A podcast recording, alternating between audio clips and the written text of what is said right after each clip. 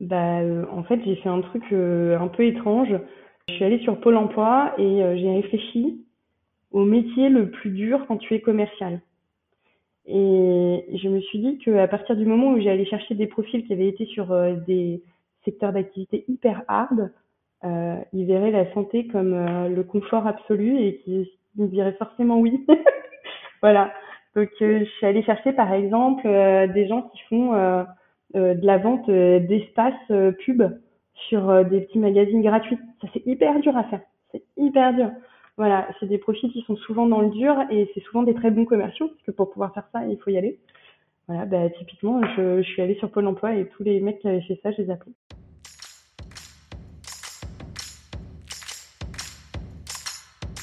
Bienvenue sur Comment t'as fait, le podcast de ceux qui veulent comprendre concrètement comment les autres ont fait. Je m'appelle Julien Hatton, je suis cofondateur de l'agence de communication BuzzNative et je vous propose de partir ensemble à la rencontre d'entrepreneurs et dirigeants passionnés et passionnants, pas toujours dans la lumière, mais qui font pourtant rayonner leur structure et leurs équipes. À ces profils au parcours non linéaire, audacieux ou encore atypiques, je n'ai qu'une seule envie, leur poser la question comment t'as fait? Si vous aussi auditeur, vous rêvez de découvrir les coulisses et le quotidien de nos invités, que vous soyez entrepreneur averti, débutant ou en devenir, abonnez-vous et embarquez avec moi chaque semaine pour des épisodes d'une heure qui vous feront gagner des années d'expérience. C'est parti Bonjour chers auditrices, chers auditeurs. Aujourd'hui pour ce nouvel épisode de la saison 3 du podcast Comment t'as fait Les rencontres d'entrepreneurs, j'ai le plaisir d'accueillir Audrey Lecoq, fondatrice de Pharmazone, société de regroupement à l'achat qui a pour ambition de permettre aux pharmaciens d'exercer en toute sérénité leur métier en les libérant des achats. Salut Audrey Salut Julien, merci de me recevoir. Alors Audrey, j'ai le plaisir de te recevoir ici sur ce podcast et ce pour plusieurs raisons. La première, c'est la réussite hein, que tu connais avec euh, Pharmazone, au départ lancé sur le concept d'une centrale d'achat pour pharmaciens, qui est aujourd'hui également un site web permettant à tous d'acheter en ligne nos produits euh, parapharmaceutiques, tout en soutenant financièrement sa pharmacie locale. Alors tu nous expliqueras plus en détail le concept. La seconde, c'est parce que tu détonnes hein, dans le milieu euh, parapharmaceutique. Pour toi, plus que des convictions, tu fais de ta mission avec Pharmazone un combat. Tu n'hésites pas à monter au front comme on dit. Tu nous expliqueras quelles sont les galères que tu as pu euh, rencontrer ou les portes fermées. Enfin, j'ai eu la chance, hein, en plus que tu sois euh, cliente de notre agence conseil en communication BuzzNative, d'assister à une de tes interventions. C'était mi-mai au DCF Orléans et c'est toujours impressionnant de voir ton énergie et ta détermination à faire de Pharmazone le leader de son activité. Mais avant de parler en détail de Pharmazone, nous évoquerons ce qui t'a amené, toi, à l'entrepreneuriat. Comment t'es venue l'idée? Comment t'as fait pour lever des fonds? Et quelle est ton ambition pour euh, Pharmazone à terme?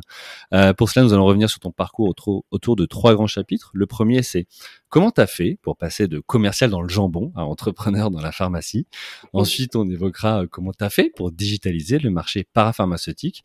Et puis enfin, comment t'as fait pour adapter ton activité à la crise sanitaire Covid-19 et quels impacts sur ton organisation ou ton activité? Ok pour toi, Audrey? Ça marche, avec plaisir. Super. Bah, écoute, pour attaquer, déjà, je vais te laisser toi te présenter peut-être en quelques mots euh, et que tu nous expliques rapidement euh, Pharmazone. Eh bien, donc Audrey Lecoq, j'habite sur Orléans, je suis mariée avec deux enfants, euh, des enfants que j'ai fait euh, avant et après avoir créé Pharmazone. Donc, on peut avoir une vie de maman et une vie de chef d'entreprise, ça fonctionne, pour ceux qui en doutent encore. Euh, et donc, j'ai créé Pharmazone en septembre 2015 associé à un pharmacien qui est installé en Dordogne, avec pour euh, mission que je me suis donnée que d'accompagner la pharmacie et de l'aider à garder euh, son visage éthique et de santé qu'elle a et dont on a besoin, tout en se profilant un peu comme un commerce de proximité parce que malgré tout, c'en est un. Et le pharmacien a souvent du mal à associer les deux. Super, bah écoute, on va rentrer hein, dans le détail du concept de, de Pharmazone dans cette euh, seconde partie. Avant ça, est-ce que tu as quelques chiffres à nous partager euh, d'effectifs ou de volume d'affaires, par exemple? Aujourd'hui, Pharmazone, c'est euh, 30 millions d'euros de chiffre d'affaires sur la partie euh, B2B. La partie euh, grand public B2C, elle a démarré en septembre 2021, donc elle est pour le moment encore un peu intimiste et elle a fait 70 000 euros depuis le début de son activité. En collaborateur, ben, on a grossi très vite. Euh, si tu m'avais posé la question il y a un an, euh, je t'aurais répondu 6 collaborateurs au bureau. Aujourd'hui, je te réponds 24. Et puis, on a 12 commerciaux, enfin très exactement 11 commerciaux terrain et un directeur commercial. Ok, bon écoute, super. Euh, merci pour, euh, pour cette intro. J'ai une dernière question avant d'entrer dans le premier chapitre. C'est euh, pourquoi ce nom, Pharmazone Eh bien, parce que je suis, je suis moi-même une grosse consommatrice en ligne et que euh, j'ai euh, cette fâcheuse tendance à aller sur Amazon que je trouve très pratique par sa réactivité. Euh, donc j'espère pouvoir proposer ça avec Pharmazone aux pharmaciens. Et on avait deux solutions en fait. Soit on trouvait un nom très orienté pharmacie et on permettait à Pharmazone le jour où il va arriver en ligne sur la pharmacie, parce qu'on sait tous qu'il va, il va venir là-dessus, de prendre ce nom de Pharmazone.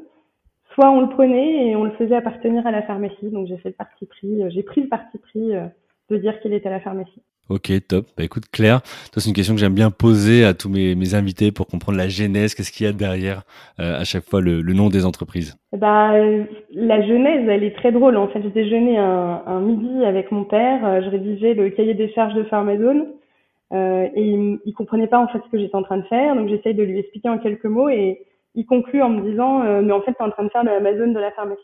D'accord. Et moi je, je trouvais pas de nom et Pharmazone est venu euh, à la suite de ce repas. Il m'a jamais quitté. Ok, bah écoute super. Comme quoi aussi parler des projets euh, avant qu'ils sortent, bah, ça permet aussi de les confronter et puis bah, de euh, potentiellement aussi découvrir d'autres perspectives qui, là dans ton cas, bah, t'ont aidé à trouver le, le, nom de la marque. Bah écoute super. Je te propose qu'on rentre dans le premier chapitre. Comment t'as fait donc pour passer de commercial dans le jambon à entrepreneur dans le secteur pharmaceutique? Alors pourquoi ce titre hein, Tout simplement parce que tu as travaillé avant comme commercial chez Fleury Michon au début de ta carrière. Euh, L'idée c'est d'arriver à comprendre quel a été toi ton parcours, qu'est-ce qui t'a amené à devenir entrepreneur euh, quelques années plus tard et notamment dans un secteur, euh, celui de la parapharmaceutique.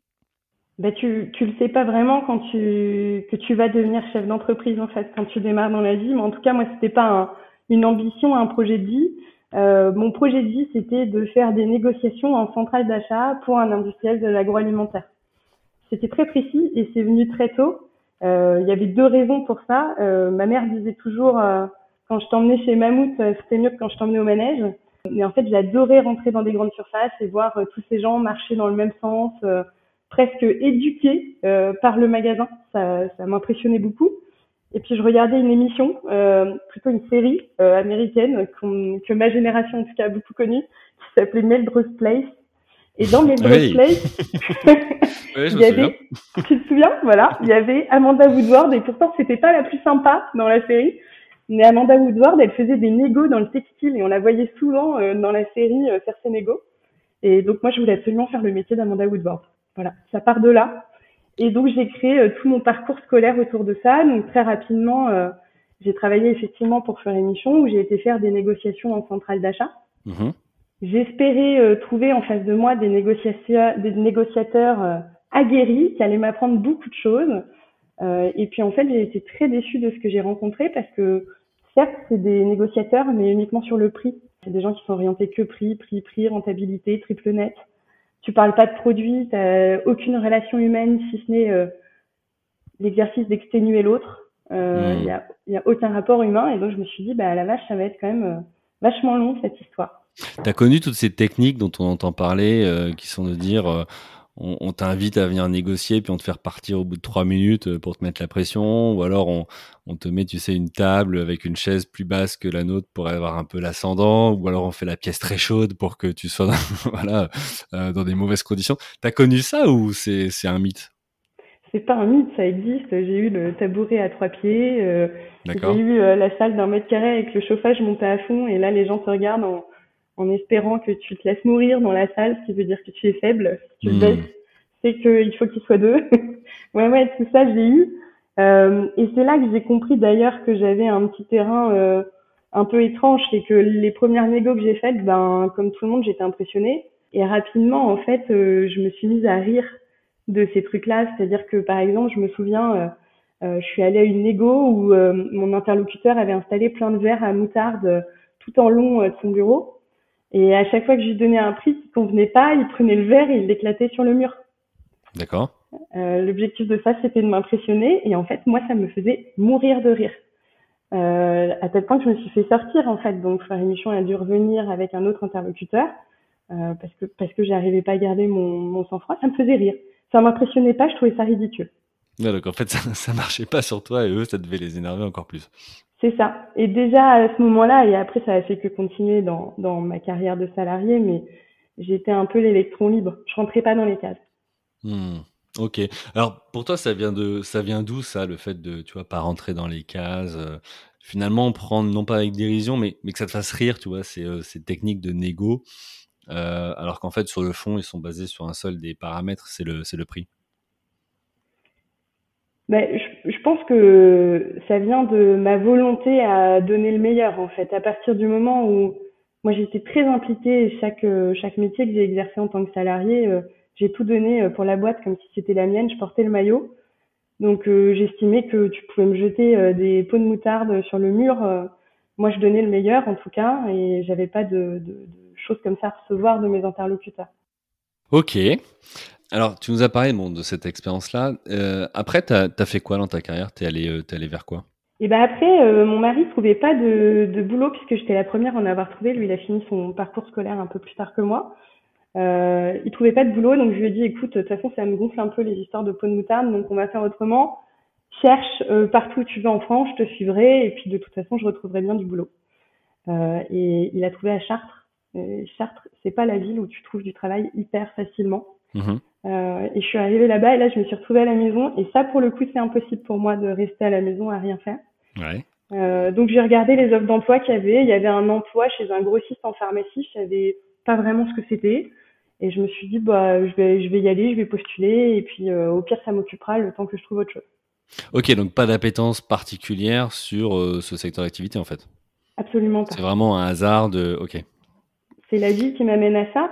Après, j'avais vu des choses qui m'étonnaient un peu, euh, notamment par la cousine de mon mari qui est pharmacien. On avait été chez elle un week-end et j'avais vu qu'elle remplissait un espèce de papier carbone, là, à trois exemplaires, où elle mettait des quantités à la main sur chaque produit. Donc moi, venant de la grande distrie, là, pour le coup, c'était lunaire. Hein. J'avais l'impression d'une époque du dinosaure avec euh, une époque hyper moderne. Euh, donc ça m'avait alerté, mais de là à dire que j'avais envie d'aller y bosser, non, absolument pas.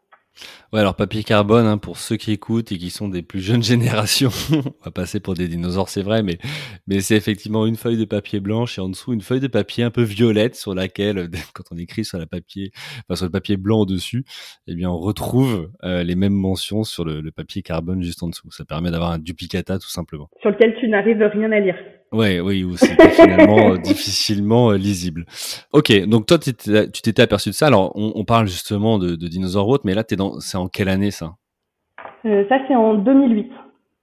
Ah oui, donc c'est finalement pas si loin que ça. Ben non, mais parce hmm. que je, parce que j'ai démarré, euh, j'ai démarré tôt. Hein. Moi, j'ai bossé chez Fleury Michon à 19 ans et à 20 ans, j'étais en égo en centrale d'achat. D'accord. Vu que je savais ce que je voulais faire, j'ai tout fait très vite. Ok, bon bah écoute, euh, top, une, une fonceuse. Alors, euh, tu trouves euh, finalement, tu donc tu vas dans le milieu de la, de la, pharmacie. Comment ça se passe, ton évolution, et, qu'est-ce qui t'amène derrière toi après à, à, monter ta boîte? Ben, je crois que je me souviendrai toute ma vie du premier pharmacien que j'ai vu. Mmh euh, j'ai commencé à lui parler. En fait, chez le grossiste, le pharmacien prend des engagements à passer un certain nombre de produits. En contrepartie, tu lui alloues un taux de remise. Et moi, je regardais le compte de ce client, je voyais bien qu'on lui donnait le bon taux de remise, mais que par contre, en face, euh, toutes les promesses faites, il les avait pas réalisées. Donc, je suis arrivée en mode un peu euh, grande distrie devant le pharmacien et je me souviens des premières paroles que je lui ai faites, il reculait. Il reculait au point de se coller contre le mur, en fait. Et j'ai eu l'impression d'une violence. je me suis dit, OK, ça a pas l'air de fonctionner exactement de la même manière ici. il va falloir que je radoucisse. Voilà. C'était très drôle. Mm. Mm. C'était très drôle. Et du coup, ça m'a, à ce moment-là, ça m'a généré beaucoup d'affect parce que j'ai vraiment eu l'impression de renvoyer ce que moi, mes interlocuteurs m'ont renvoyé en grande distrie, c'est-à-dire euh, de l'humiliation, rabaisser, euh, dominer, en fait. Mm. Voilà. T'avais pas du tout de rapport de partenariat euh, ou d'humain qui se greffait là-dedans. Et j'ai eu l'impression de reproduire ça euh, à mon tour, mais en inversant les rôles. Voilà. Et ce pharmacien, je me souviens de lui très très bien et de sa tête, et je me suis dit, le pauvre, il faut que je l'aide en fait à lui transmettre un peu ce que je sais faire parce que sinon tous les interlocuteurs qu'il va rencontrer qui ont des méthodes un peu d'achat GMS, euh, il sera bouffé à chaque fois. Et là, je commence à avoir euh, une espèce d'empathie qui commence à arriver euh, chez, chez moi pour le pharmacien. Oui, parce qu'au final, les pharmaciens, alors je, je connais pas bien les, les études hein, qu'ils peuvent faire, mais euh, je suis pas certain qu'ils aient notamment des, bah, des cours ou qu'ils apprennent les techniques commerciales. Donc c'est vrai que toi, quand tu arrives de la grande distrie, euh, il y, a, y, a, un gap. Il y a un gap et aujourd'hui, tous les interlocuteurs qui rencontrent, notamment dans les laboratoires pharmaceutiques, euh, c'est que des gens qui sont formés à la négo et aux techniques de, de commerce. Et effectivement, tu as raison de dire que le pharmacien, lui, il fait 5 ans d'études, euh, il apprend à faire ce qu'on appelle des préparations magistrales, mhm. des potions magiques que plus aucun pharmacien fait puisque maintenant c'est industrialisé. Mhm. Euh, mais par contre, on lui apprend pas à gérer une équipe, on lui apprend pas à tenir une entreprise et encore moins à négocier. Oui, parce qu'au final, c'est un business comme un autre. C'est ça. Ok, donc donc ça tu donc tu commences toi à te dire euh, bon j'ai cette forme d'empathie, il faut que j'arrive à, accompagner hein, les, les, pharmaciens qui sont aussi finalement mes clients.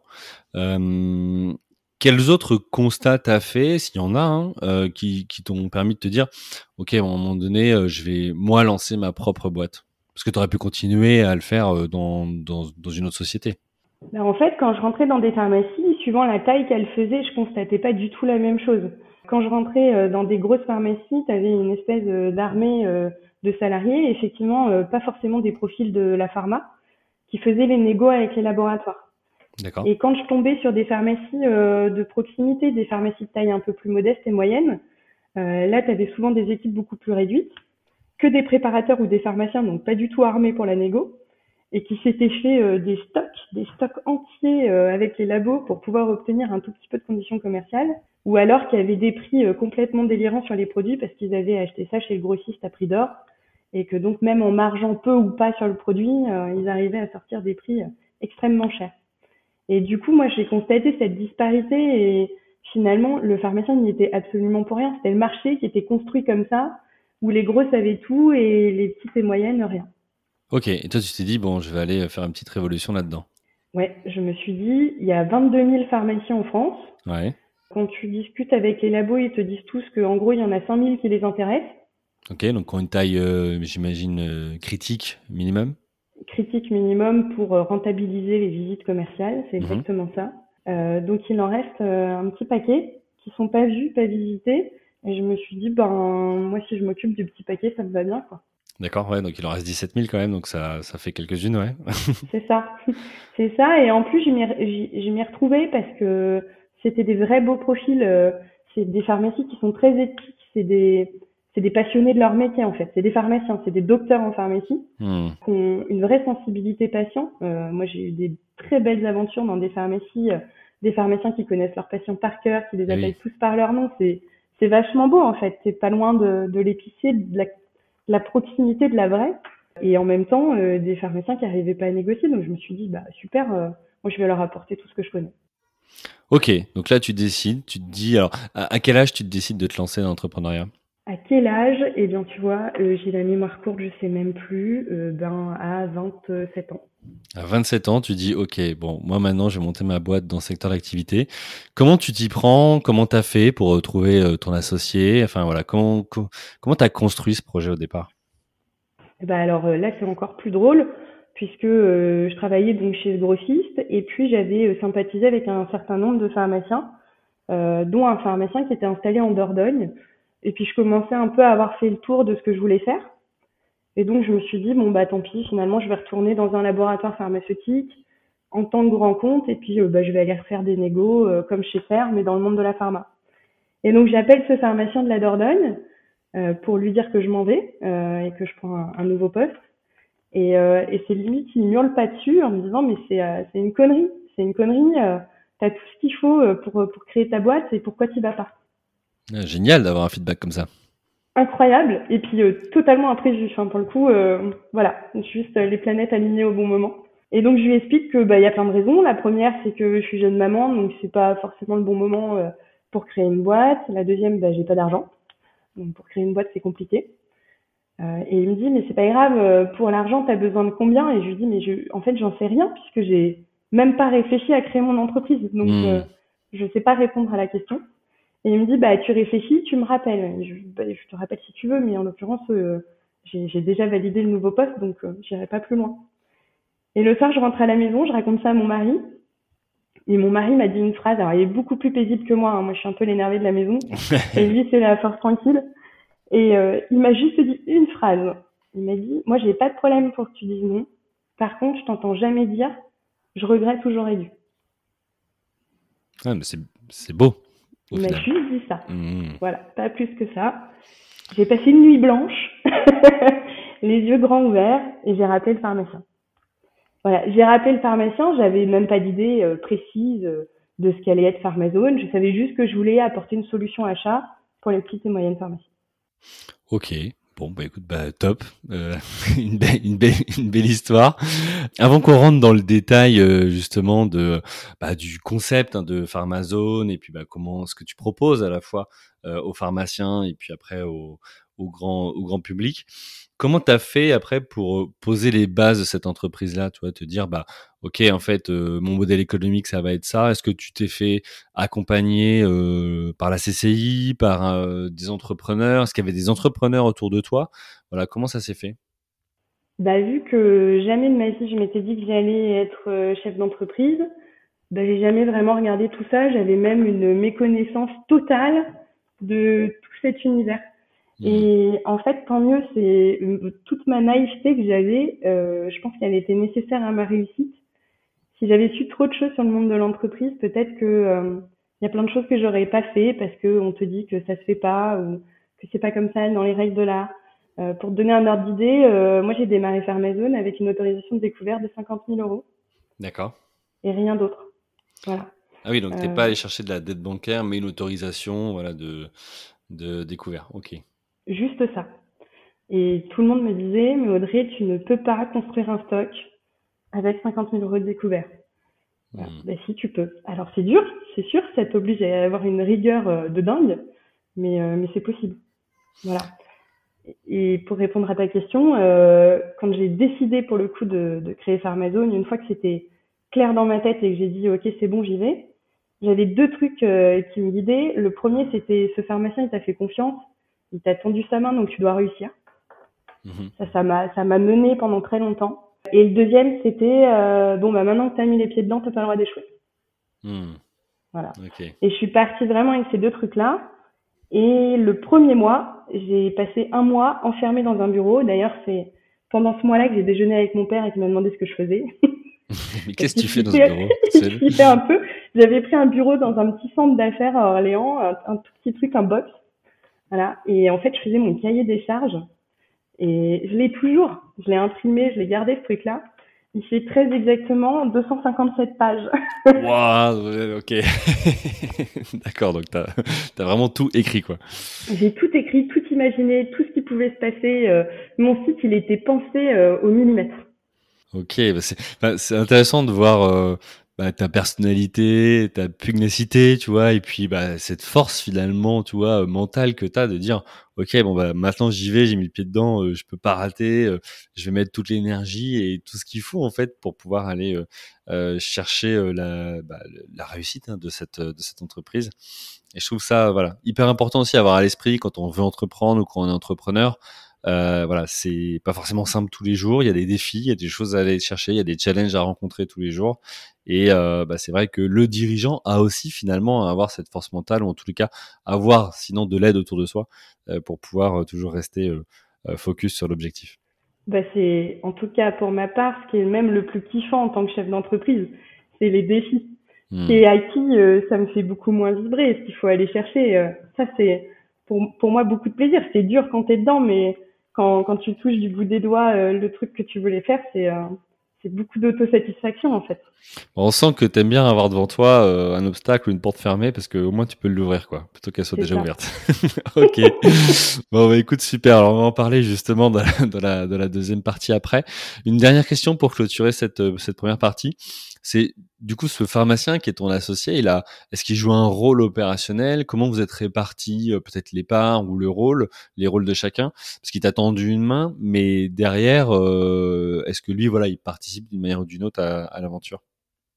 Alors à l'initial, après ça a un peu bougé et on en parlera tout à l'heure effectivement, mais à l'initial, euh, moi j'avais 35%, il avait le reste. il fallait qu'il soit majoritaire parce qu'on a un statut tu l'as dit euh, tout à l'heure en, en entrée d'émission, de structure de regroupement à l'achat. Alors c'est très propre à la pharmacie, mais en tout cas ça doit être détenu majoritairement par un pharmacien d'officine installé. D'accord.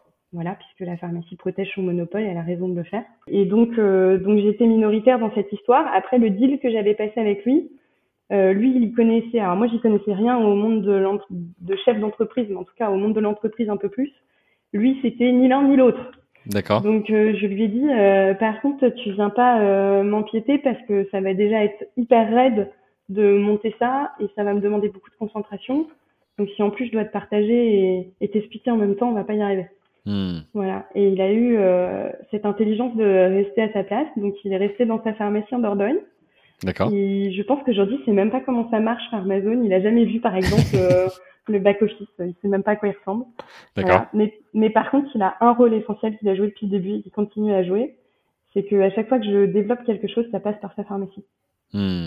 D'accord, ok. Il est un peu le pilote, euh, finalement, de Pharmazone. C'est mon essuyeur de plâtre. Ouais, voilà. non, mais c'est bah voilà, c'est super intéressant, tu vois, de voir comment tu construis aussi euh, ça, cette relation entre associés. Euh, sur ce podcast, j'ai eu de tout. J'ai eu euh, des couples, j'ai eu des parents-enfants, j'ai eu des amis. Enfin voilà, donc c'est toujours intéressant de voir comment comment se construisent les les histoires d'associés en entreprise. Ok, bah écoute, super. Il est temps de passer à la deuxième partie. Euh, comment tu as fait pour digitaliser hein, le marché de la parapharmacie? Là, l'idée, c'est que tu nous expliques un peu le, voilà, le modèle de Pharmazone, comment ça marche, à la fois le pan B2B euh, que le pan B2C. Euh, donc, bah, je, te laisse, je te laisse nous expliquer. Ok, donc le B2B, effectivement, c'est l'historique de Pharmazone que j'ai démarré en 2015. En fait, le constat, il était simple. Le pharmacien, aujourd'hui, comme je l'ai dit, il s'est pas acheté et on le met sur un espèce de logiciel euh, métier, euh, donc qui a le mérite euh, d'être très efficace pour tout ce qui est médicaments remboursés. Mais par contre, sur tout l'univers que moi je représente, c'est-à-dire le médicament non remboursé, la parapharmacie, les accessoires, eh ben, tu n'as aucun moyen de communication avec le pharmacien. Donc en gros, s'il n'a pas la curiosité de regarder ce qui se fait de nouveau sur le marché, ben, c'est pas son logiciel qui va lui dire. s'il y a un produit qui change de code ou qui change de prix, c'est pas son logiciel qui va lui dire. Mhm. Voilà, donc euh, c'est assez sombre euh, comme environnement euh, sur la partie, on va dire, plus commerce de la pharmacie. Sur la partie remboursée, médicaments remboursés, santé, ça fait complètement le taf. Mais par contre, sur, sur l'univers un peu plus commercial, c'est pas terrible. Donc moi, mhm. l'idée, c'était de sortir la pharmacie de cet univers-là et de le remettre sur un site qui ressemblait beaucoup, beaucoup plus à un site grand public. Donc j'ai utilisé tous les codes du e-commerce mais avec le pharmacien, puisque vu qu'il n'est pas acheteur, ben, il se comporte comme un particulier, le pharmacien, quand il achète. Donc euh, il a des achats d'impulsion, euh, il aime bien qu'il y ait des jolis bandeaux, euh, que les promotions soient bien affichées. Donc on a utilisé tous ces codes-là, euh, la vente associée, euh, les échantillons, les, les présentoirs. voilà, donc on a utilisé tout ça qu'on a mis sur le site et on a amené le pharmacien sur le site internet. D'accord. Donc ça, c'était la première étape, c'était commander sur un environnement qui est joli et qui permet la communication. Ok, donc première étape pour Pharmazone. Et ensuite? Exactement. Et là, les laboratoires ont, trouvé un intérêt euh, rapide, et ça, ça m'a beaucoup aidé dans le développement de Pharmazone. C'est que ce qui fait la différence, c'est euh, le nombre de laboratoires que tu vas avoir, euh, les produits, les produits leaders, etc. Et moi, j'ai beaucoup de laboratoires qui sont arrivés très très vite. Euh, parce que j'apportais en fait cette nouveauté-là, c'est-à-dire que ok, tu peux rentrer le produit leader du laboratoire, mais à la limite le labo il n'a pas besoin de toi puisque c'est un leader quand il va rentrer tout seul dans la pharmacie. Hmm. Par contre, quand tu vas lui faire rentrer sa nouveauté, quand tu vas lui ouvrir des nouveaux marchés, là tu commences à avoir du sens pour lui puisque euh, du coup tu es apporteur de business. Et le site, il m'a permis ça. Donc quelque part, je rendais service au labo parce que je pénétrais des nouveaux marchés et je rendais service à la pharmacie moyenne puisqu'elle avait enfin un environnement un peu sympa pour commander. Oui, parce que c'était la question que je voulais te poser, c'est comment tu as fait toi au départ, puisque finalement tu étais un peu nouvelle sur ce marché, même si tu avais déjà une expérience dans le secteur d'activité, euh, pour dire, bon bah voilà, vous labo, euh, référencez vos produits sur ma plateforme, euh, pour l'instant, euh, j'ai pas de pharmacien inscrit. Enfin, toi, c'est toujours un peu, c'est compliqué dans ces sujets-là au départ de dire, bah oui, mais il me faut des pharmaciens pour que moi je sois référencé. Puis à l'inverse, bah si t'es pas référencé, t'as pas de pharmacien. Donc comment t'as comment t'as fait ta menée de front? T'avais deux équipes de commerciaux, une seule? Comment comment t'as géré ça?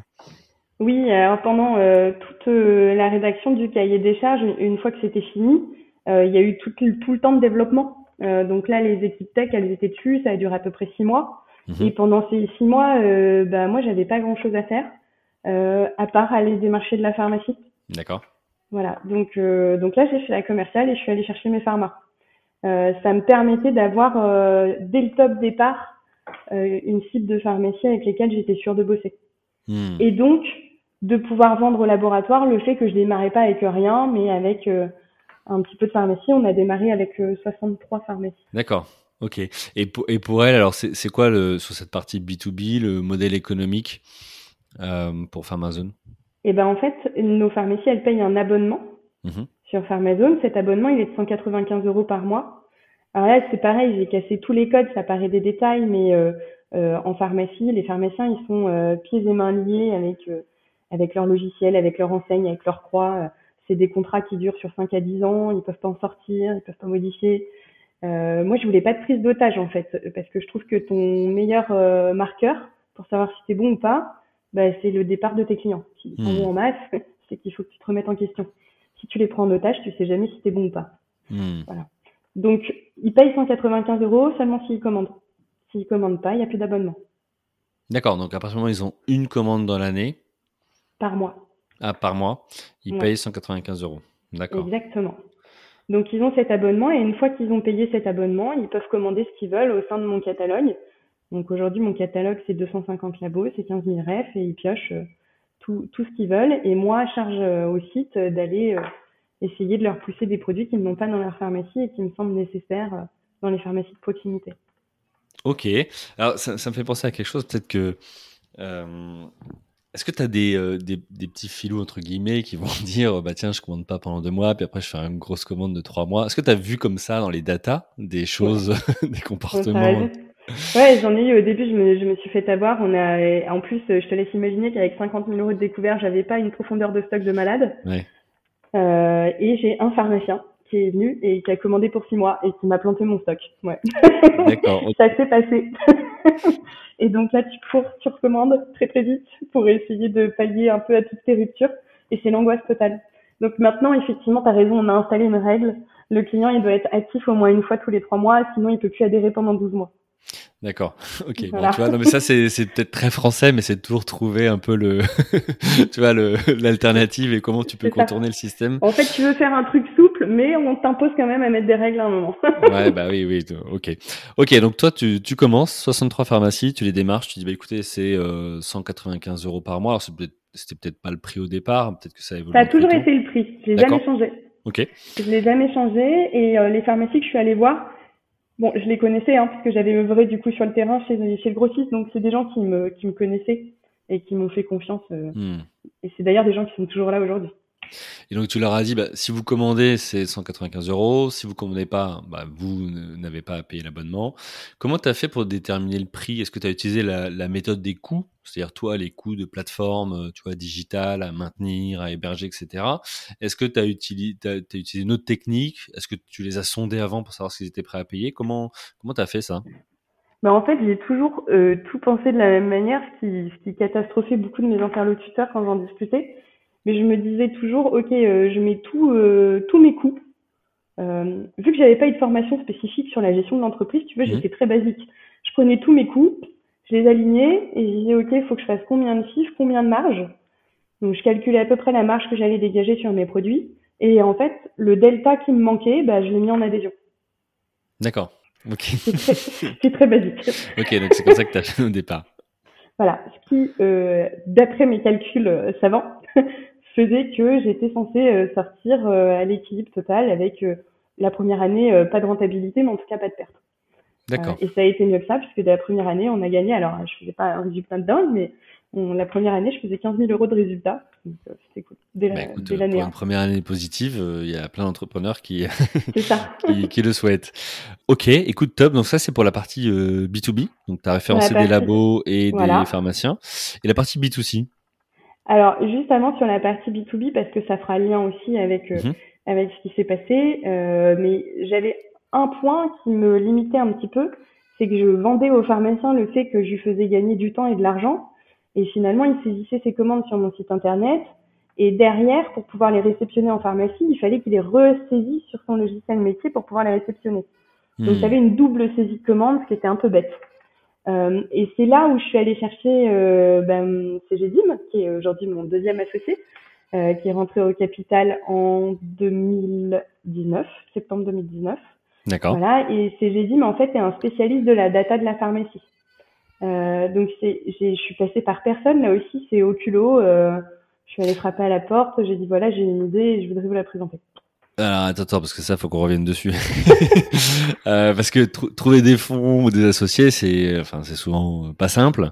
Comment t'as fait toi à un moment donné pour euh, identifier, sourcer, te dire, ok, eux, il faut absolument que j'aille les convaincre. Et puis, si tu dis qu'ils sont spécialisés, tu vois, dans la data pour les pharmacies, peut-être qu'il y a quand même deux, trois acteurs, mais il faut pas se rater, parce que si tu te rates avec eux, euh, bah, il n'y a plus d'autres potentiels partenaires pour toi.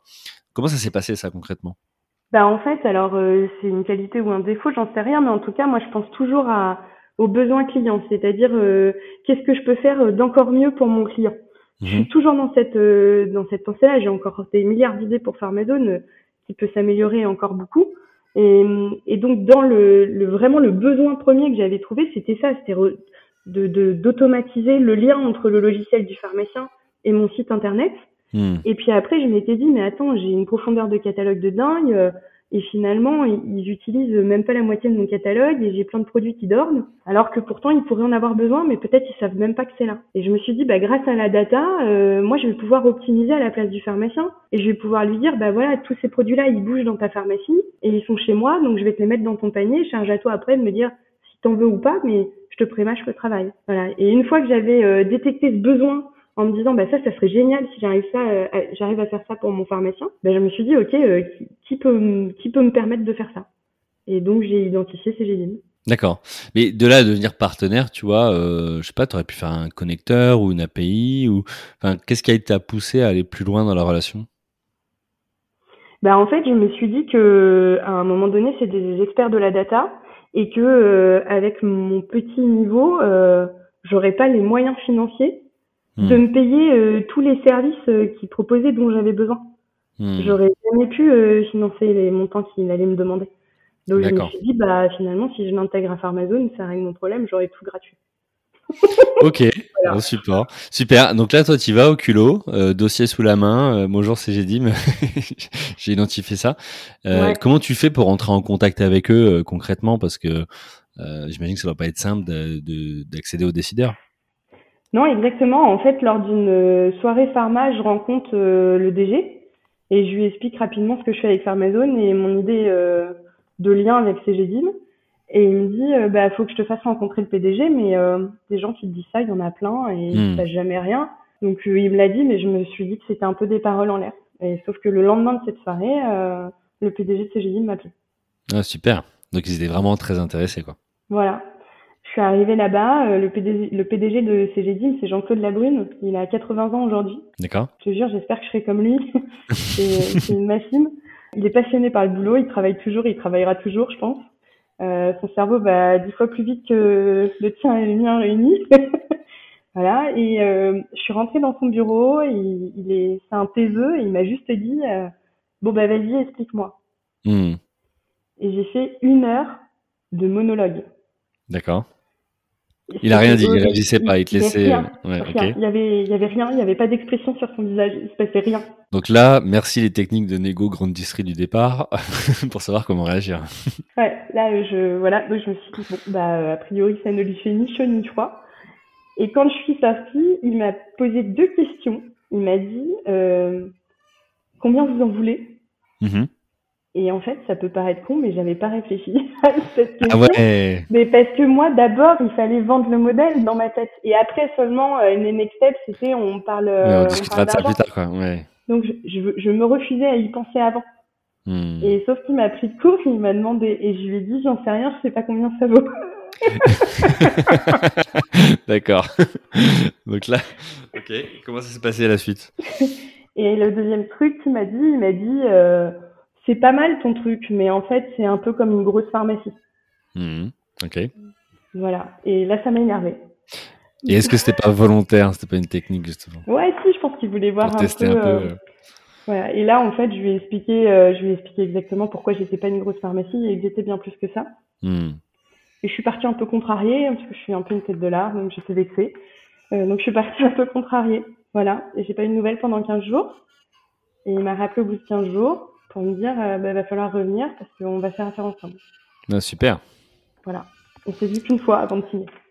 Bon, bah écoute, euh, top, bah, une belle histoire, toi, ça c'est du concret hyper intéressant pour bah, justement nos, nos, auditeurs et auditrices euh, qui parfois se disent bah, comment je vais faire pour aller générer euh, tu vois, bah, des, des contacts ou des retombées ou des partenariats, quoi, tout simplement. Pour moi, il faut, enfin, il faut pas y penser. c'est ce que je dis toujours. je croise plein de chefs d'entreprise qui sont à se dire, faut que je trouve un investisseur, il me faut tant d'argent. Et en fait, plus tu plus es obsédé par ça et moins ça va se réaliser parce que tout ce que tu fais, tu le fais pour ça. Hmm. Voilà. Alors peut-être pour des mauvaises raisons, quoi. Ouais, c'est ça. Alors que si tu es vraiment à fond dans ton business, euh, que tu penses à ton client, que tu penses à tes développements, et eh ben tu vis tellement ton truc, tu es tellement passionné que les gens le reçoivent. Et même si euh, ton interlocuteur c'est pas le bon, il va en parler à un autre et le bouche à oreille va très très vite. Et hmm. le bon interlocuteur arrive à toi. Ok, bah écoute, euh, super. Donc ça, c'est la partie B2B Exact. Pour le B2C Le B2C, bah ça, c'était mon rêve. C'était mon rêve parce que, euh, euh, comme tu l'auras compris, j'étais assez proche de mon père, qui a été l'un de mes mentors professionnels. Et à chaque fois que je commandais sur Internet et qu'il arrivait chez moi et qu'il y avait des colis, il me disait Putain, Audrey, tu vas tout foutre en l'air. Donc voilà, il me disait À cause de toi, les générations futures, elles n'auront plus de boutiques, plus de magasins, il n'y aura plus de centre-ville super, tout va se passer sur Internet et tu pourras dire que tu as tout détruit. Ok. Voilà. Et c'était euh, c'était l'affrontement du week-end. D'accord. Où je lui ai expliqué que euh, il se rendait pas compte que la vie d'aujourd'hui c'était pas la vie d'avant, que le rythme il était hyper soutenu et que Internet c'était hyper pratique parce que ça allait vite, etc., etc. Les débats du week-end où tu peux euh, débattre pendant des heures sans trouver qui a raison. ouais. Il y a plusieurs perspectives quoi, entre les générations, entre l'économie, entre l'écologie. Enfin voilà, c'est ouais, plusieurs Exactement. C'est ça. Conclusion de ça, euh, il est parti et je me suis dit, mais finalement, euh, est-ce qu'il avait raison, est-ce qu'il avait tort et est-ce que je suis vraiment en train de le détruire ce monde-là? Et ben finalement, personne n'a raison, personne n'a tort, on a raison tous les deux, mhm. ensemble. Hmm. Voilà. Et donc, je me suis dit, bah, il faut que je trouve la solution pour que Internet serve le commerce de proximité et arrête de le détruire. Hmm. Voilà. Et donc, mon site Internet B2C, il répond exactement à cette problématique-là. C'est-à-dire qu'aujourd'hui, tu arrives sur le site de Pharmazone, tu commandes en ligne comme un consommateur, un internaute classique. Simplement, il y a une étape clé que tu trouves que sur Pharmazone. C'est que tu choisis la pharmacie à qui tu donnes ta transaction c'est toi, consommateur, qui va dire, voilà, ma pharmacie de proximité, c'est celle-là, je lui donne la transaction. Elle va encaisser 100% de la transaction. Sauf que le pharmacien, lui, il sait pas gérer du e-commerce. Donc, il va pas gérer un colis, il va pas gérer une commande internet, il a pas le temps, c'est pas son métier, il est au comptoir, souvent des petites équipes. Donc, ça, c'est mon métier à moi. Donc, en fait, ce qui va se passer, c'est que la pharmacie, elle va encaisser. Et de manière automatique, elle va me racheter le produit sur ma centrale d'achat, c'est-à-dire mon métier premier de B2B. D'accord. Donc c'est là où on voit le modèle finalement vertueux parce qu'on pourrait se dire quand on t'écoute, attends, je comprends pas parce que on achète sur le site, mais 100% va au pharmacien, puis bah lui c'est pas son métier effectivement. Derrière le comptoir, c'est pas toujours simple de gérer euh, bah, des commandes qui viennent euh, d'en ligne. Mais toi en fait l'intérêt derrière, c'est que bah, le pharmacien touche 100% finalement de la vente et derrière toi ça te régénère finalement des commandes automatiques sur la centrale. Donc la partie plutôt B2B. Donc ça fait fonctionner mon B2B. Euh, super malin. Et la pharmacie, elle a margé au passage, mhm. donc euh, elle continue euh, d'exister en tant que service de proximité. Voilà. Et moi ensuite, je prépare le colis au nom et pour le compte de la pharmacie. D'accord. Et je vais livrer le consommateur, soit chez lui, soit en point relais. donc là, on a mis un système bien évidemment de franco ou de frais de port. Mhm. D'accord. Ou alors, es en click and collect à la pharmacie et là, pour montrer aux pharmaciens que vraiment je le soutiens dans cette démarche de proximité, j'ai pas mis de franco, j'ai pas mis de frais de port. D'accord. Tu veux un tube de dentifrice, tu commandes un tube de dentifrice sans frais de port, t'es livré à la pharmacie. D'accord, ok. Et toi, tu, du coup, quand c'est comme ça, tu, il prend dans son stock ou toi, tu lui en renvoies un produit à euh, J plus 1 ou 2 Non, en fait, à partir du moment où ça part du site, c'est moi qui gère. Donc le, le colis, il va être livré au nom du consommateur, mais à la pharmacie. Et vu que moi, j'utilise mon canal pharma qui est déjà gros, euh, certes, ça me coûte en logistique et encore plus en ce moment, mais, euh, mais j'arrive à amortir euh, quand même relativement bien les coûts. Ok. Bon, bah écoute, super. Alors, comment t'es venu cette idée, c'était là dès le départ de faire ça ou c'est venu après, plus par opportunité où tu te dis tiens, mais en fait, euh, ça pourrait être quelque chose de complémentaire à euh, la partie euh, achat? C'est venu très vite parce que quand j'ai rencontré Jean-Claude Labrune en 2019, j'en ai déjà parlé. D'accord. Donc, donc je l'avais déjà bien en moi, le cahier des charges il était rédigé, mais en fait j'avais un point bloquant qui faisait que je pouvais pas le lancer tout de suite c'est que j'avais pas assez de pharmacie. En fait, je revendique le fait que tu sauves un commerce de proximité. Donc, euh, si je te dis que ton commerce de proximité est à 300 km de chez toi, je suis pas très crédible. Hmm. donc, ah, donc, il fallait que tu aies un maillage territorial finalement important. Exact. Donc, j'ai attendu d'avoir 1800 euh, pharmacies et tu vois, encore 1800 pharma, j'ai des zones où euh, je manque encore un peu de crédibilité sur la notion de proximité. Mais au fur et à mesure, les pharmacies, elles, elles rentrent chez nous là. Alors, alors comment tu as fait ça? Parce que maintenant, tu vois, rentrer des, euh, des pharmacies. Euh, tu disais tout à l'heure, euh, sur 24 à peu près collaborateurs, tu as 12 ou 13 commerciaux, donc c'est la moitié finalement de ton équipe. Comment tu as fait pour te dire, OK, bah, mon modèle, ça va être ça, ça va être aussi d'avoir une équipe commerciale qui va aller au contact des pharmaciens pour leur expliquer. Est-ce que c'est leur rôle d'ailleurs? Parce que moi, j'ai supposé ça, mais euh, comment comment tu as fait pour te dire, ça, ça va être l'élément clé de ma boîte et donc il faut que je le développe? Bah, parce que moi, je suis une commerciale euh, née. Euh, c'est mon, mon, métier premier, c'est ce qui me passionne, euh, c'est ce qu'on a dans les gènes de la famille. On est, on est tous des commerciaux chez moi. Euh, et donc, pour moi, c'est inconcevable. Une boîte, une boîte sans commercial, ça peut pas tourner. Hmm. c'est le début de tout. Alors, ça, ça met parfois un peu le bazar, un commercial, mais ça apporte aussi beaucoup de business. c'est aussi son rôle. Ok. Et donc, et, les premiers profils du coup que tu as recrutés, c'était que des commerciaux ou tu as, alterné un peu avec d'autres profils? Non, au début, j'ai vraiment recruté des profils euh, chasseurs. Euh, D'accord. Euh, celui qui a pas peur de, de taper aux portes. parce que j'avais besoin de recruter vite pas mal de pharmacies pour arriver à un équilibre financier. donc ça, ça a été très vite. Sauf qu'après, le chasseur, une fois qu'il est passé dans ta pharmacie une fois et qu'il a signé, tu le revois plus. C'est le hmm. concept du chasseur.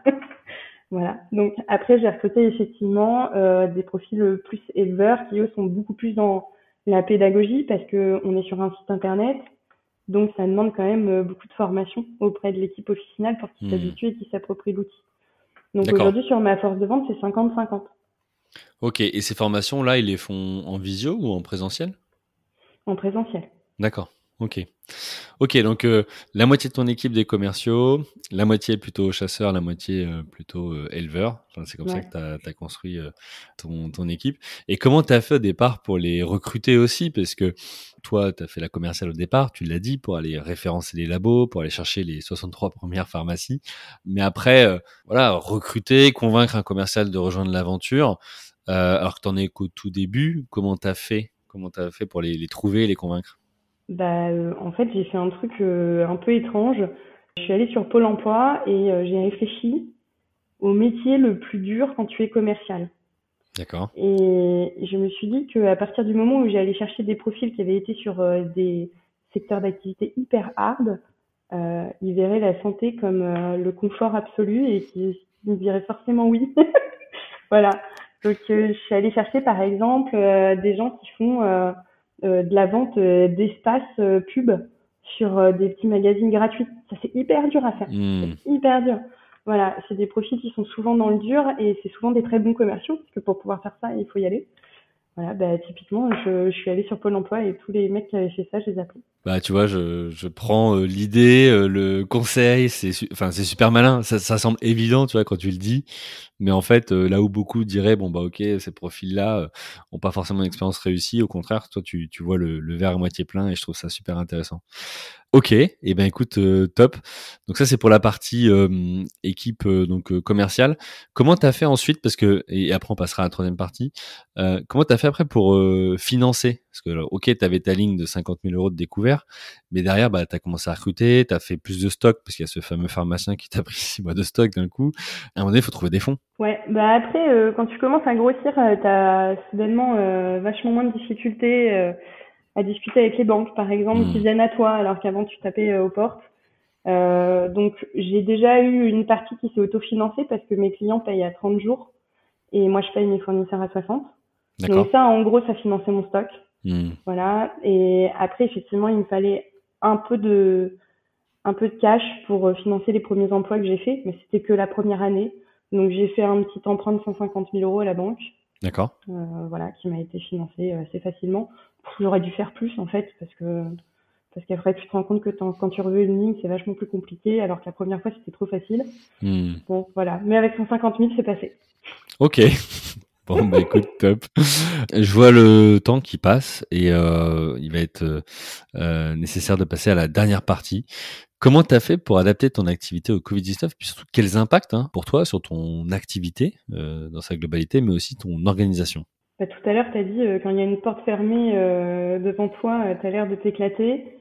Alors moi, c'est peut-être ce que je vais dire et ça fera bondir certaines personnes et encore plus parce que j'interviens dans le monde de l'industrie pharma. Mais pour moi, ça a été l'une des meilleures périodes professionnelles. je me suis, je me suis éclatée parce que tout était dur. Hmm. Tout était dur et tout était défi. Voilà, donc euh, j'ai vécu ça comme un espèce de marathon. Bon, je te cache pas qu'à la fin, j'espérais qu'il y ait un bout quand même, parce que je commence à m'étouffer. Mais euh, partout où tout le monde disait c'est impossible, euh, bah moi je disais ok, je vais y aller, je vais montrer à tout le monde que c'est possible. Donc un exemple concret, les masques. Les masques, je sais pas si tu te souviens, on remonte tout au début du Covid, mars 2020, où tu entends les pharmaciens dire on n'a pas le droit de vendre des masques. Mmh. Ok, ça part de là. Euh, on n'a pas le droit de vendre des masques. Moi, je dis OK, ils n'ont pas le droit de vendre des masques. Tout le monde dit ça. Le Conseil de l'ordre dit ça. Et euh, mon mari, qui suit des traitements euh, réguliers à l'hôpital, a besoin d'aller à l'hôpital et il y va sans masque. Mhm. Et là, ça me rend dingue, en fait. Je me dis, non, mais là, il n'y a pas moyen qu'il aille à l'hôpital masque. Faut que je lui trouve des masques. Et je commence à chercher sur Internet. Et je te jure, c'est vrai, je tombe sur un arrêté qui venait de paraître qui disait les masques sont réquisitionnés en France, sauf s'ils sont importés. Je relis cette phrase, mais peut-être 50 fois. Je me dis, mais attends, tout le monde dit que les masques en France sont réquisitionnés et qu'on ne peut pas en avoir. Et moi, je lis que s'ils les importent, il n'y a pas de problème. Hmm. Et donc là, je dis à mon mari, mais je dis, bah, c'est bon, je vais sourcer euh, le marché étranger et puis je vais bien finir par en trouver des masques et puis on va en faire venir en France. Et me voilà partie, euh, je fais trois jours, euh, nuit blanche, j'appelle sur tous les marchés, je fais des fouilles sur Google, j'appelle tout ce que je trouve. Et je finis par trouver deux sources, une au Portugal, une en Allemagne, des gens que je connaissais pas, qui me disent euh, bah oui, on a des masques, mais par contre, il faut payer cash. Hmm. Et je paye cash. D'accord. Le premier paiement que je fais, je fais 200 000 euros. Ah ouais. C'est n'importe quoi ce que j'ai fait. Mais en fait, quand tu es en crise comme ça, t'as pas le choix. Si tu veux réussir et si tu veux passer, bah faut que tu aies une grosse part de risque. Et moi, c'est vraiment quelque chose qui, qui me fait vibrer d'avoir un peu de risque. Hmm. Donc je verse 200 000 euros à mon portugais qui m'envoie le tracker de mon SMI que je suis euh, âprement toute la nuit pour voir s'il va bien vers la France. ah ouais, là j'imagine le stress là. C'était fou. Mon mari, euh, qui est encore une fois euh, très rationnel et beaucoup plus calme que moi, me regardait comme si j'étais une grande malade. voilà, et j'ai été livrée. Mon portugais était honnête, j'ai reçu mes masques. Voilà, et là t'imagines, un SMI de masque quand personne en a, j'ai l'impression de faire un truc extraordinaire pour tous les gens comme mon mari euh, qui vont à l'hôpital et qui ont besoin de se protéger. Et donc, je, le, je les mets sur Pharmazone à prix coûtant parce que j'étais absolument pas dans une démarche commerciale. J'étais vraiment dans euh, je, vais aider des gens qui en ont besoin. Hmm. Donc, je les mets sur Pharmazone en vente. Et là, je me prends une horde de pharmaciens. Le standard explose. Euh, mais c'est n'importe quoi. Pourquoi Pharmazone a des masques? On n'a pas le droit d'en distribuer. Et là, moi, tout naïvement, je leur dis, ben si, vous avez le droit, en fait, c'est un décret. Et là, on me dit, mais non, le Conseil de l'ordre a dit non. Bah, je vais aller voir l'avocat parce que j'ai dû me tromper. j'ai pas bien compris la phrase. Donc, je vais voir l'avocat. Et l'avocat me dit, mais non, Audrey, euh, t'as raison, tu peux y aller, tu peux vendre des masques aux pharmaciens et les pharmaciens peuvent en vendre. Euh, je, ok, vous pouvez me faire un écrit. Et il m'a fait un écrit que j'ai envoyé en newsletter à tous mes clients en leur disant, euh, écoutez, je vous assure, vous pouvez en vendre et vous pouvez protéger euh, tous les patients immunodéprimés qui en ont besoin. Au moins ceux-là, vous pouvez leur filer des masques. Hmm. Voilà, il y a quelques pharmaciens qui m'ont suivi et là je suis partie dans un combat de dingue où j'ai toutes les instances qui m'ont appelé en me disant que j'étais une tueuse de soignants, qu'à cause de moi il y avait moins de masques sur le marché. Donc on est rentré sur un débat très stérile où je leur ai dit que c'était des tueurs de patients. D'accord. c'est pas très intéressant. Et puis j'ai plein de pharmacies qui m'ont suivi. Je me suis tapé un huissier de justice euh, qui m'a été envoyé pour me dire Madame, vous êtes hors la loi. Et là, j'ai dit à mon avocat, bah, comment on peut faire pour montrer que j'ai raison? Et il m'a dit, bah, le seul moyen, c'est de saisir le Conseil d'État.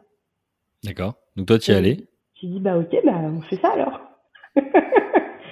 et on a saisi le Conseil d'État qui euh, nous a donné raison. D'accord. Donc au final. Et là, après, il se passe un truc de dingue dans ta vie. Tu es propulsé sur tous les JT. Ouais.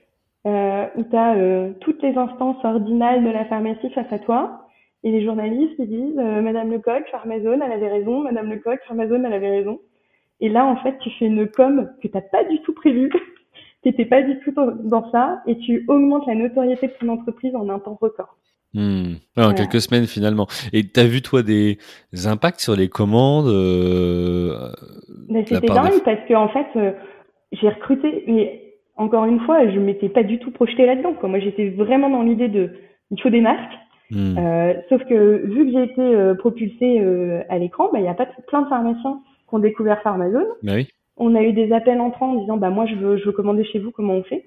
On a recruté des pharmacies comme jamais j'en ai recruté dans toute l'histoire de Pharmazone. Et, et c'est des pharmacies qui sont restées après. Donc oui, ça a augmenté mon portefeuille considérablement. Donc voilà. Ok, donc pour toi au final ça a été plutôt un booster, même s'il y a eu quelques galères rencontrées, notamment plutôt juridiques ou, euh, ou légales. Ça c'est pour la partie business. Ouais. Sur la partie organisationnelle, euh, puisque euh, bah, ton équipe justement de commerciaux, euh, est-ce que euh, ils pouvaient eux aller à la rencontre, tu vois, des pharmaciens Comment tu as fait pour organiser ton entreprise pendant ce temps-là? C'est une bonne question. Non, ils pouvaient pas aller en pharmacie et je voulais pas qu'ils y aillent parce que franchement les pharmaciens étaient débordés et avaient plein d'autres choses à faire que euh, de rencontrer les commerciaux. Euh, donc là après, bah, il y a eu deux écoles. moi je leur ai laissé le choix à chacun, soit de ne pas travailler parce qu'ils avaient cette opportunité, euh, soit d'accepter de faire autre chose que leur métier habituel. Hmm. Euh, donc tu vois, j'en ai un par exemple, euh, vu qu'on était beaucoup passé en télé, on avait énormément de demandes sur les réseaux sociaux de particuliers qui disaient bah, donnez-nous une pharmacie qui est pharmazone pour qu'on trouve des masques, etc. Et euh, moi, j'arrivais plus à répondre aux gens. Hmm. Euh, donc bah, j'ai un commercial qui s'est mis sur ça et qui faisait que répondre à du particulier pour leur expliquer où aller trouver des masques. Voilà, j'en ai un autre qui est venu m'aider à défaire les SMI parce que même si on passe par un prestataire logistique, quand tu reçois euh, des camions, des camions entiers de masques et qu'il faut aller très vite, tu les as à peine sortis qui sont revendus, euh, ben il faut du monde en préparation de commande. Donc j'ai un commercial qui est venu m'aider. Voilà. Après c'était vraiment, euh, c'était ceux qui voulaient s'adapter et ceux qui étaient pas prêts à s'adapter, bah ils attendaient patiemment que ça passe. Ok. Et alors toute toute cette équipe, elle est basée. Euh, tu disais, toi, tu es installé à Orléans. Tout le monde est là-bas ou comment comment ça se passe aussi pour le stockage? Alors le stockage, oui, il est à Orléans, donc euh, chez un prestataire logistique. Et après, au niveau de l'équipe, j'ai l'équipe siège qui est constituée essentiellement euh, de personnes qui font du marketing, des téléphonistes, des responsables à. Eux sont basés à Orléans. Après, les commerciaux, bah, ils sont un peu partout en France. Et après, j'ai des cadres qui, eux, euh, voient des groupes de pharmacies, donc des présidents de groupement, comme on les appelle. et eux, pareil, ils sont situés un peu partout en France. Ok, et comment tu fais pour animer tout ce beau monde euh, qui, qui, est à distance Bon, on utilise vachement euh, du WhatsApp, les réseaux, euh, les SMS, on s'appelle. Moi, je, je, crois beaucoup en la compétence des gens, en fait. Donc, des fois, je découvre des gens, je me dis, bah, c'est la personne idéale pour ce poste-là. Puis après, tu, tu, tu penses au rationnel, tu dis, ah bah ouais, mais attends, il habite d'ici. Hmm. Moi, je suis à Orléans, c'est pas pratique. Ouais, bah, je vais prendre un mec à Orléans qui est un peu moins bon, c'est nul. Donc, je vais prendre celui d'ici et puis on va s'adapter. Voilà. Et puis en plus avec le Covid, tu vois, on s'est habitué aux visio, on s'est habitué à plus être tout le temps ensemble non plus. Euh, voilà. Après ils reviennent par contre deux fois dans le mois, euh, ils font une petite nuit à l'hôtel à Orléans euh, et on passe deux jours ensemble pour faire un petit point tous ensemble et une petite soirée aussi. Super. Ouais, c'est c'est aussi essentiel. Voilà. Ça marche. Avant de conclure, une, une dernière question. Quelle est l'ambition de Pharmazone bah franchement, ma première ambition, c'est de défendre la pharmacie. Euh, j'ai très très peur. Euh, tout à l'heure, je te disais, il y a 22 000 pharmacies en France. Si tu remontes à il y a 5 ans, il y en avait presque 25 000. Donc, euh, à la fois, tu peux te dire, bon, bah ok, ça disparaît tout doucement, mais tout doucement. Mmh. Et c'est très propre à la pharmacie, ce tout doucement. C'est-à-dire que les pharmaciens, ils voient pas forcément le mal arriver. Et il est jamais très violent. Mmh. Donc, c'est des choses qui se font dans le temps. Et je pense que nos pharmaciens, ils voient pas tous les dangers euh, qui les entourent. Euh, la grande distribution est un danger, euh, le monde du matériel médical, Internet. Hmm. Voilà, Amazon demain, j'en suis sûre, ils y sont. donc tous ces dangers menacent notre pharmacie de proximité. Et donc pour moi, Pharmazone demain, c'est faire exister la pharmacie en ligne et protéger la pharmacie de proximité. Donc tous les outils que je vais pouvoir développer pour ça, je le ferai. Donc j'ai hmm. encore euh, plein d'idées, il y a plein de choses qu'on va développer rapidement. Ouais, j'en doute pas. Tu vois, oui, c'est vrai que je, j'allais rebondir dessus en disant peut-être que c'est dû aussi à la pyramide des âges, tu vois, quelque chose comme ça. Puis finalement, tu as cité tout un tas d'autres raisons. Donc c'est vrai que ben, un marché, finalement, les menaces, elles peuvent venir euh, de partout, quelque part. Euh, donc c'est intéressant d'avoir ton regard dessus, euh, parce que j'imagine que... Ouais, puis c'est un marché un peu atypique, en fait. C'est c'est des gens euh, qui sentent le danger, mais qui se protègent euh, maladroitement. C'est-à-dire qu'en mmh. gros, ils se disent, euh, bah, on change rien, euh, on protège notre monopole parce que ça c'est très important, et puis et puis ça va bien se passer. Mais non, en fait, le danger il est là et, il mmh. faut agir. Il faut pas rejeter le monde moderne sous prétexte que tu te dis éthique, ça marche pas. Ouais, et pas faire l'autruche quoi. Exact. Ok, bah écoute, merci beaucoup euh, Audrey euh, pour ton euh, partage d'expérience très riche, très voilà inspirant. J'ai une question pour toi et après je, je te laisse. C'est ça veut dire quoi pour toi entreprendre ou être entrepreneur? Prendre du plaisir dans ce qu'on fait. Ok. vraiment pour moi, aujourd'hui je resterai chef d'entreprise toute ma vie. Euh, chez Farmason ou ailleurs, j'en sais rien. Euh, la vie m'emmènera là où elle veut, mais par contre, c'est sûr, je serai chef d'entreprise parce que t'es libre. T'es libre de, t'es libre de penser, t'es libre de, de créer, t'es libre de réaliser. T'as pas de barrière. Hmm. Euh, c'est, c'est la vie de rêve. Tous les salariés qui n'arrivent pas à rentrer dans un cadre, et eh ben, c'est tout simplement qu'ils ont l'âme de chef d'entreprise. Hmm. Ok, bah écoute, on finira cet épisode avec cette euh, voilà cette euh, bah, ce, cette belle euh, finalement citation d'Audrey Lecoq, on dirait ça comme ça. Pour tous ceux qui veulent du coup rentrer en contact avec toi ou en savoir plus sur Pharmazone, on les invite à te contacter sur LinkedIn, donc Audrey Lecoq sur LinkedIn. Pour en savoir plus sur Pharmazone, pharmazone.fr, c'est très simple, il suffit de vous connecter sur le site internet. Euh, et puis, euh, bah, écoutez, il me reste juste à vous remercier tous pour euh, vos écoutes, votre fidélité, vos messages privés ou publics d'encouragement, vos notes, hein, 5 sur 5 sur Apple Podcast. ma grande fierté, voilà, c'est de pouvoir continuer à aider tous ces entrepreneurs, au masculin ou au féminin, qui nous écoutent, qui sont installés ou en devenir, parce que bah voilà, c'est toujours intéressant de voir comment concrètement d'autres ont fait. ça inspire et parfois il suffit de, de se l'entendre dire par, par quelqu'un d'autre pour avoir le déclic. Donc un grand merci à vous tous euh, pour vos écoutes. Merci à toi Audrey. Et puis bah, il me reste à vous souhaiter à tous euh, une bonne fin de journée. Bye. Bye bye. Merci à vous chers auditeurs d'avoir suivi l'épisode jusqu'au bout. Si vous êtes arrivé jusqu'ici, c'est que le podcast vous a plu. Alors pour nous aider à continuer, rendez-vous sur votre plateforme d'écoute de podcast préférée et laissez-nous un avis 5 étoiles avec un commentaire positif ou un message pour notre invité du jour. Parlez du podcast autour de vous, c'est le meilleur moyen de nous aider à vous proposer du contenu de qualité. C'en est fini pour aujourd'hui, un grand merci à vous et à la semaine prochaine.